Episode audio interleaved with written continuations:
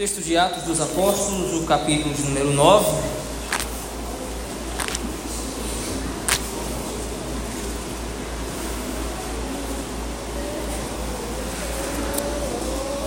Nós tornaremos a ler o versículo número 19 e meditaremos até o versículo número 30. Atos dos Apóstolos, capítulo número 9, do versículo 19 até o versículo de número 30.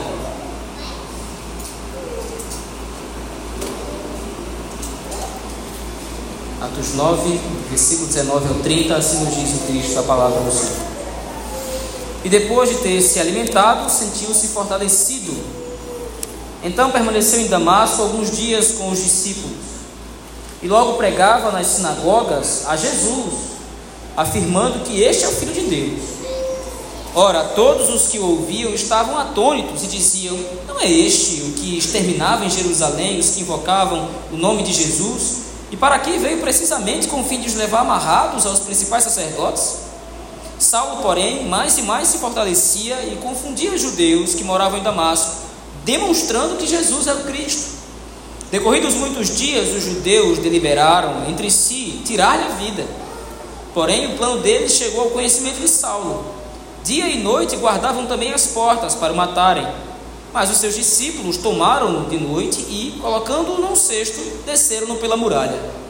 Tendo chegado a Jerusalém, procurou juntar-se com os discípulos Todos, porém, o temiam, não acreditando que ele fosse discípulo. Mas Barnabé, tomando-o consigo, levou aos apóstolos e contou-lhes como ele vira o Senhor no caminho e como este lhe falara, e como em Damasco pregara ousadamente em nome de Jesus. Estava com eles em Jerusalém, entrando e saindo, pregando ousadamente em nome do Senhor. Falava e discutia com os helenistas, mas eles procuravam tirar-lhe a vida. Tendo, porém, isto chegado ao conhecimento dos irmãos, levaram-no até Cesareia e dali o enviaram para Tarso. Amém. Vamos orar ao Senhor nosso Deus. Bendito Senhor, do teu Espírito Santo, o Senhor inspirou Lucas a escrever esse texto de maneira que a tua igreja fosse edificada. Lucas redigiu esse texto pensando no teu povo, assim como sabemos que através de Lucas pensou o teu Espírito Santo. Cremos que esse texto é a tua palavra, Senhor, assim como toda a Escritura. Assim sendo, edifica-nos por meio dele. Corrija-nos, repreenda-nos, exorta-nos, fala ao nosso coração. Que nós te suplicamos, no nome de Jesus Cristo, teu bendito Filho. Amém. Meus irmãos, desde o capítulo 8, nós temos percebido que a intenção de Lucas já tem sido transicionar a intenção do texto, ou progredir a narrativa para outros momentos em que o Evangelho vai alcançando os seus objetivos. Se os irmãos se lembrarem mais uma vez, o texto de Atos, capítulo 1, versículo 8, foi uma promessa de Cristo, que seus discípulos, sendo suas testemunhas, levariam o Evangelho a Jerusalém, Judéia e Samaria e até os confins da terra.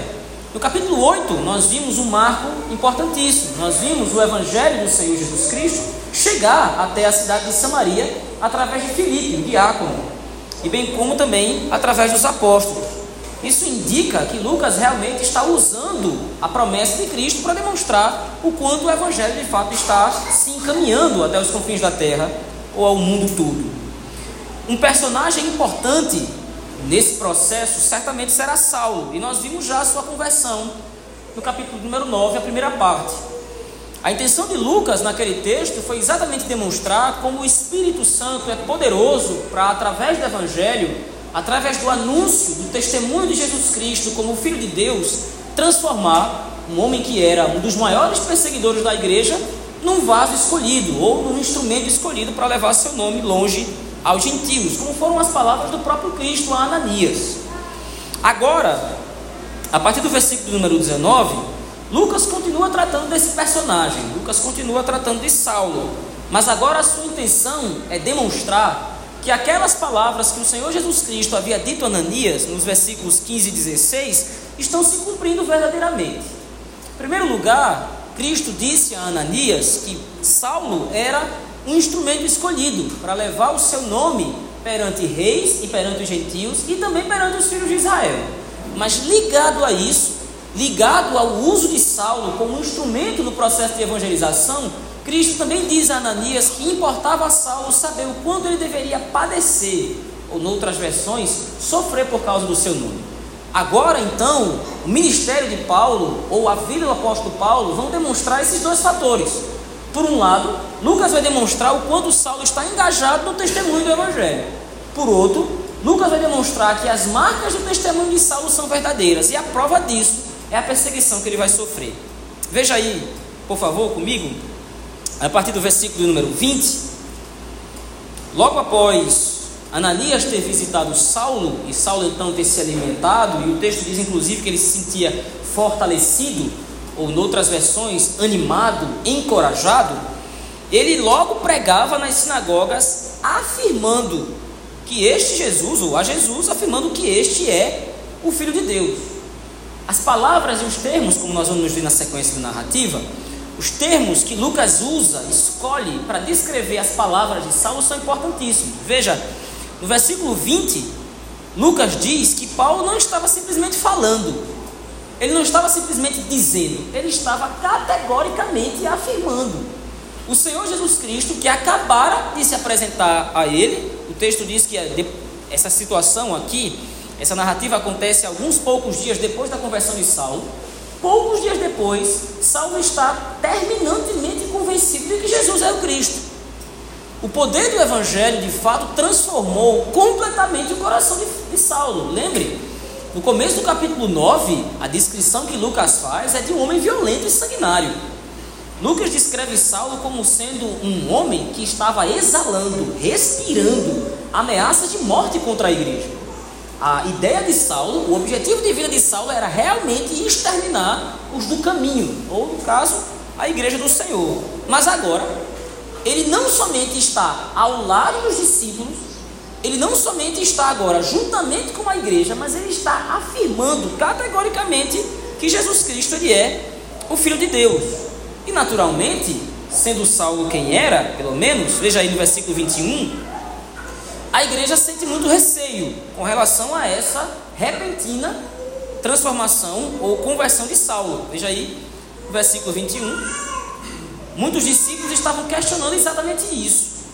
Ora, todos os que ouviam estavam atônitos e diziam: Não é esse o que exterminava em Jerusalém os que invocavam o nome de Jesus? A igreja do Senhor, como o próprio Ananias coloca no versículo 14, você vê isso Ananias, bem como todos os discípulos, conheciam a fama de Saulo. Saulo era um fariseu, ele diz isso na primeira carta, ou na carta aos Gálatas e na carta de 2 Coríntios. Saulo era um fariseu, um dos jovens que mais se destacava no ensino, ou pelo menos no aprendizado das Escrituras.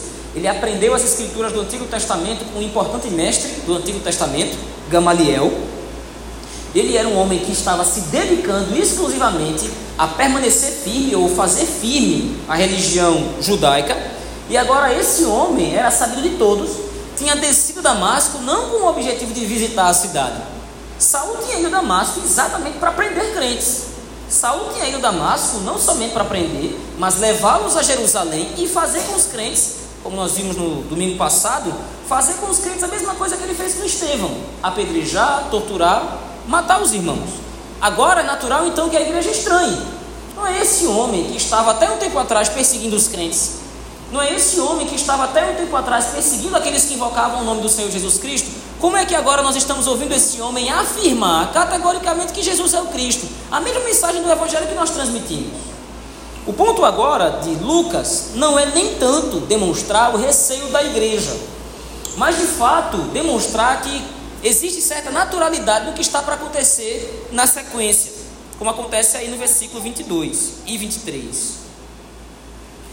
Lucas novamente repete: Saulo, porém, mais e mais se fortalecia e confundia os judeus que moravam em Damasco. Agora ele não está somente afirmando, agora ele não está somente dizendo claramente, ele está demonstrando que Jesus é o Cristo. A palavra que Lucas usa nesse versículo 22 para demonstrar era mais uma palavra que era usada também nos tribunais da época. quando os advogados, ou pelo menos as pessoas encarregadas da defesa, demonstravam, por A mais B, de fato exibiam provas incontestáveis da inocência ou da culpabilidade de uma pessoa que estava sendo acusada.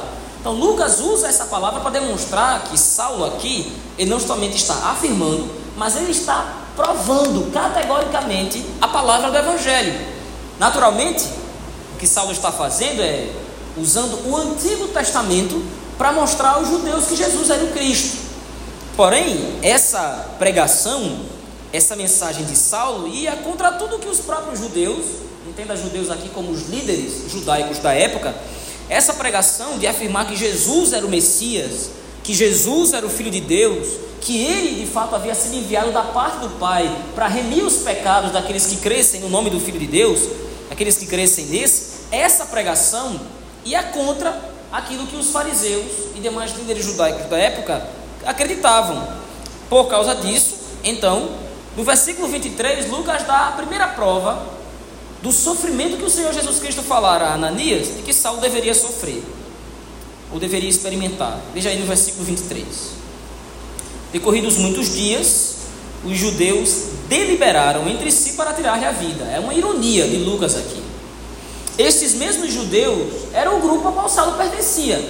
Lembre, Saulo desce para Damasco com cartas entregues pelos próprios sacerdotes, pelo príncipe dos sacerdotes ou pelo sumo sacerdote. Esses judeus que estão aqui agora tentando tirar a vida de Saulo eram os judeus que estavam ao lado de Saulo na perseguição contra a igreja.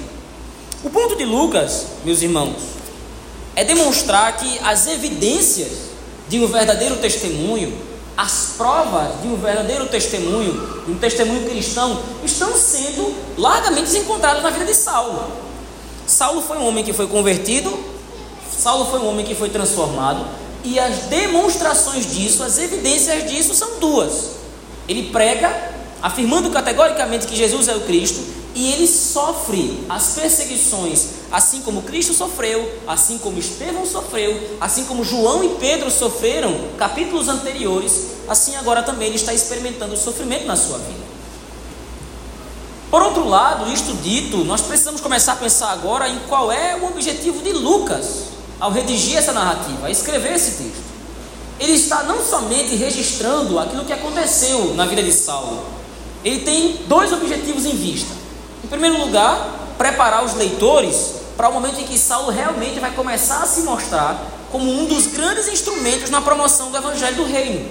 No capítulo de número 10, Pedro ainda vai ser usado como grande personagem, na verdade, do capítulo 10 até o capítulo 15, mas depois dessa sessão, Saulo vai ser, ou Paulo naquele momento, vai ser o grande protagonista, um dos maiores missionários da igreja.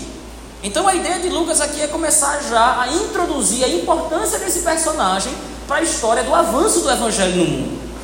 Mas por outro lado, Lucas está escondendo aqui, ou na verdade revelando agora, uma exortação aos próprios crentes. A igreja do Senhor, os cristãos, os discípulos de Cristo deveriam começar também agora a avaliar o seu próprio chamado. O que marca uma testemunha de Cristo, como nós vimos inclusive nos capítulos anteriores, o que prova, o que atesta que alguém de fato nasceu de novo, é não somente a sua consciência de que ele foi alcançado pela graça do Senhor, que ele foi justificado gratuitamente mediante a obra de Cristo, mas o que prova terminantemente que uma pessoa foi transformada num discípulo de Cristo é o seu empenho em testificar do Evangelho e, consequentemente, experimentando sofrimento por causa disso. A igreja do Senhor então deveria começar a avaliar as suas conversões ou a sua conversão. E da mesma forma como Lucas direcionou esse questionamento à igreja no passado, o Espírito Santo direciona esse mesmo questionamento para nós hoje. Nós precisamos compreender que nós somos chamados para viver não de maneira acomodada em relação ao Evangelho, mas nós recebemos uma missão. Nós precisamos entender que aquele que de fato nasceu de novo evidencia, mostra que de fato nasceu de novo. Você não foi chamado para ficar sentado nos bancos da igreja. Naturalmente, nós precisamos ser cuidadosos aqui. Algumas pessoas, alguns pregadores, às vezes, levianamente, dizem que as pessoas ao seu redor têm que saber que você é crente. E isso é uma verdade. Mas isso não significa que o crente tem que andar com um megafone, gritando a plenos pulmões, que ele de fato é crente em Cristo Jesus e que as pessoas devem se arrepender de seus pecados. Viver por modo digno do Evangelho, ou ser uma testemunha genuína do Evangelho, não quer dizer que você tenha que gritar para todo mundo que Jesus é o Cristo, que Jesus é o Filho de Deus e que você tenha que falar com as pessoas. Por outro lado, é estranho que um cristão se assuma como tal é estranho que uma pessoa se assuma como tal e não demonstre marcas disso. Saulo é demonstrado por Lucas aqui como um exemplo claro desse princípio.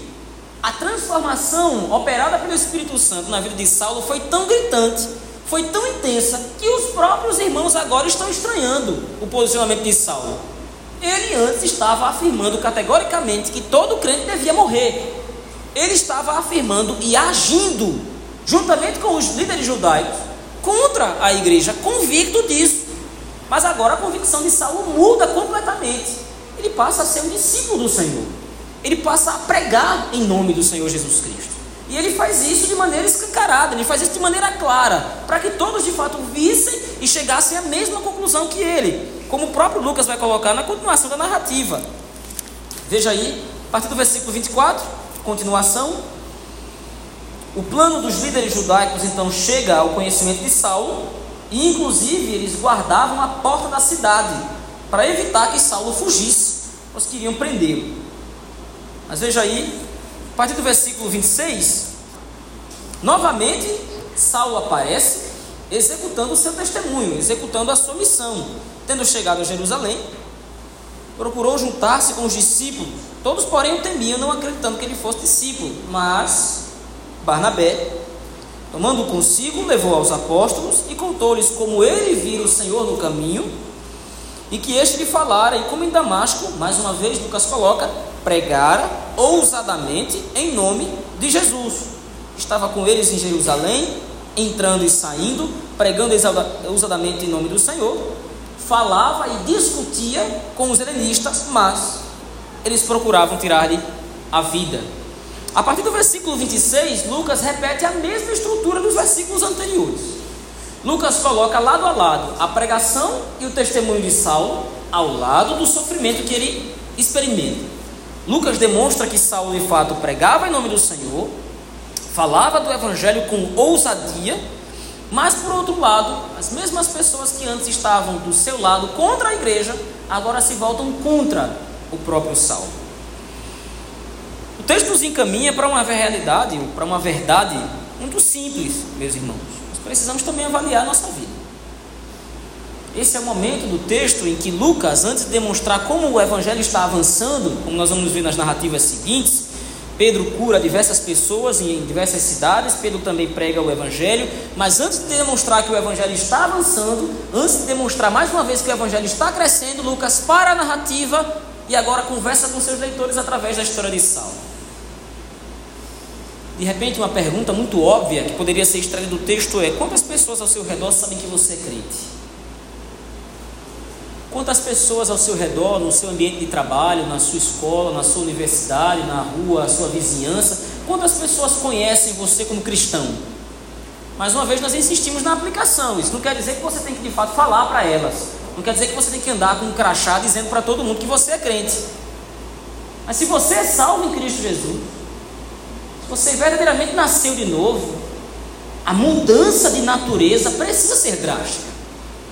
A mudança de pensamento, a mudança de comportamento, o modo de falar, como nós já enfatizamos algumas vezes aqui, o modo de falar, o modo de se portar denuncia que você é cristão, que você serve ao Senhor Jesus Cristo. O evangelho é não somente falado, apesar de a fala, apesar de comunicarmos o evangelho com a nossa voz ser um instrumento importante da comunicação da palavra de Deus e do evangelho. Mas o evangelho é não somente falado, mas como o próprio Lucas colocou, o evangelho é demonstrado.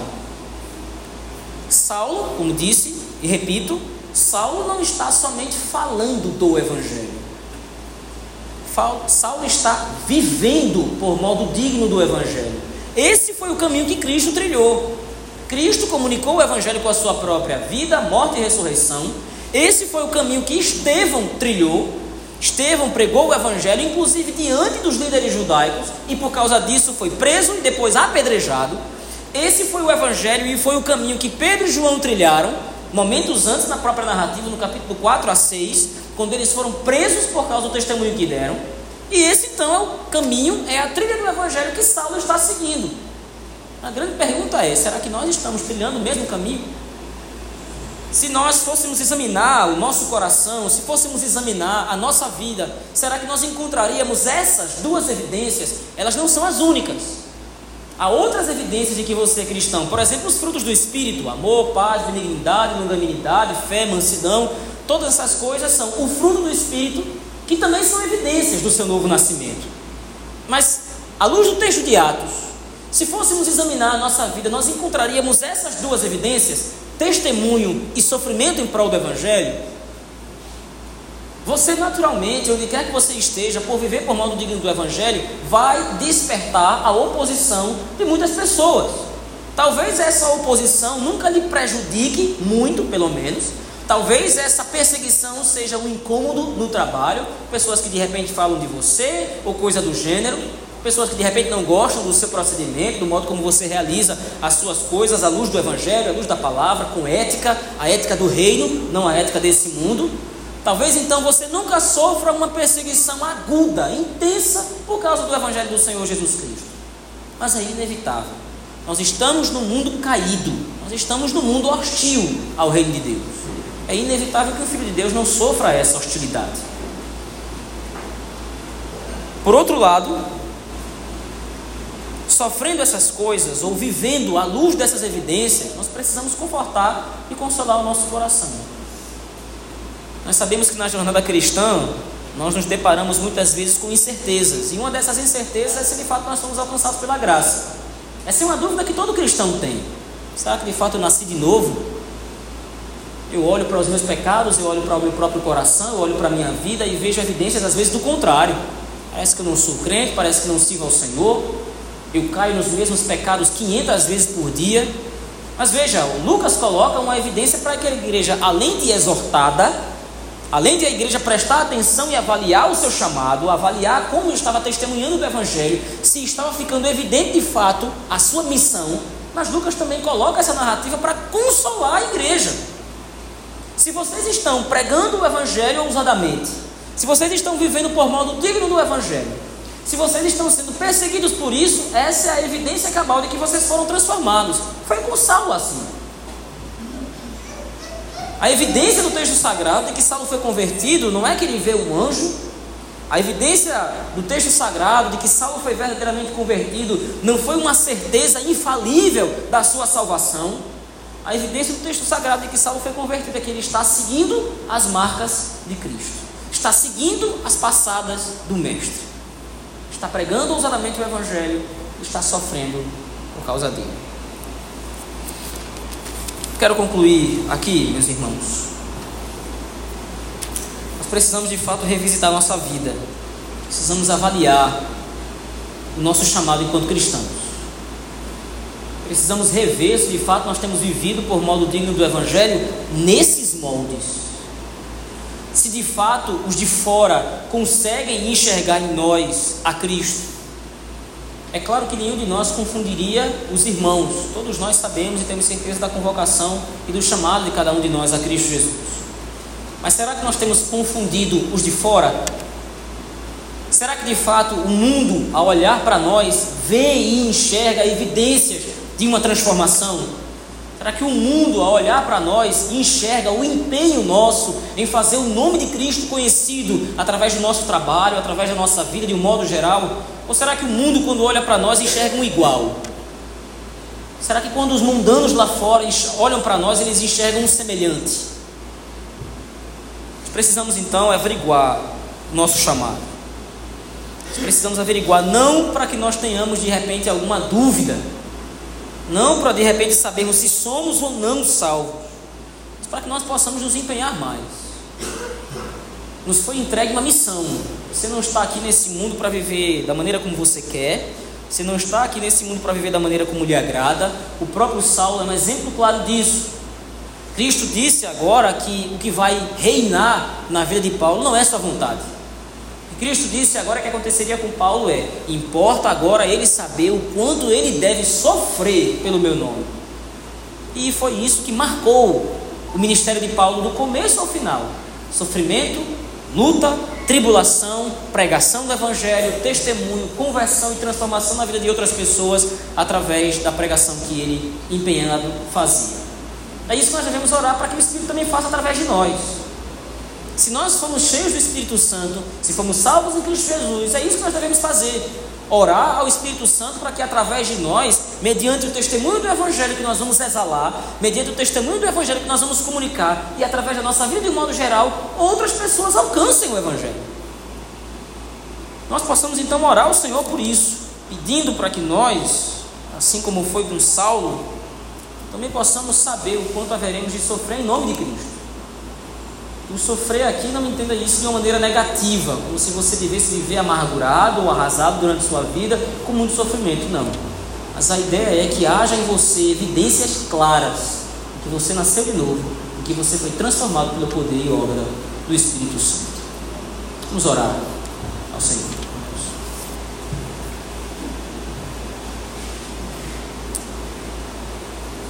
Obrigado, Senhor, por nos mostrar na tua palavra poder transformador do Evangelho e as evidências dessa transformação. O Senhor começou a agir na vida de Saulo e, pelo poder do Teu Espírito Santo, ele pregava ousadamente, afirmando, demonstrando que Jesus Cristo é o Filho de Deus. Da mesma forma, Senhor, faze conosco que a nossa vida também possa ser uma afirmação e uma demonstração do Evangelho da graça de Deus em Cristo Jesus. Que a nossa vida possa afirmar e demonstrar que Jesus é o Filho de Deus. E que através de nós, outras pessoas, vendo esse testemunho, ouvindo a palavra da verdade da nossa boca, ou da nossa vida de um modo geral, das nossas obras, possam, possam chegar-se a Cristo. Que nós possamos também, Senhor, aceitar o caminho de Cristo o caminho que começa com martírio, o caminho que começa com luta, mas termina com glória. Nós possamos, ó Deus, viver à luz dessas evidências e outras, os frutos do Espírito, processo de santificação, nós possamos de fato desenvolver um bom testemunho de Cristo. Nós possamos, dando glória ao Teu nome, cumprirmos a nossa missão. Assim que nós oramos, rogamos o nome do Senhor Jesus Cristo. Amém.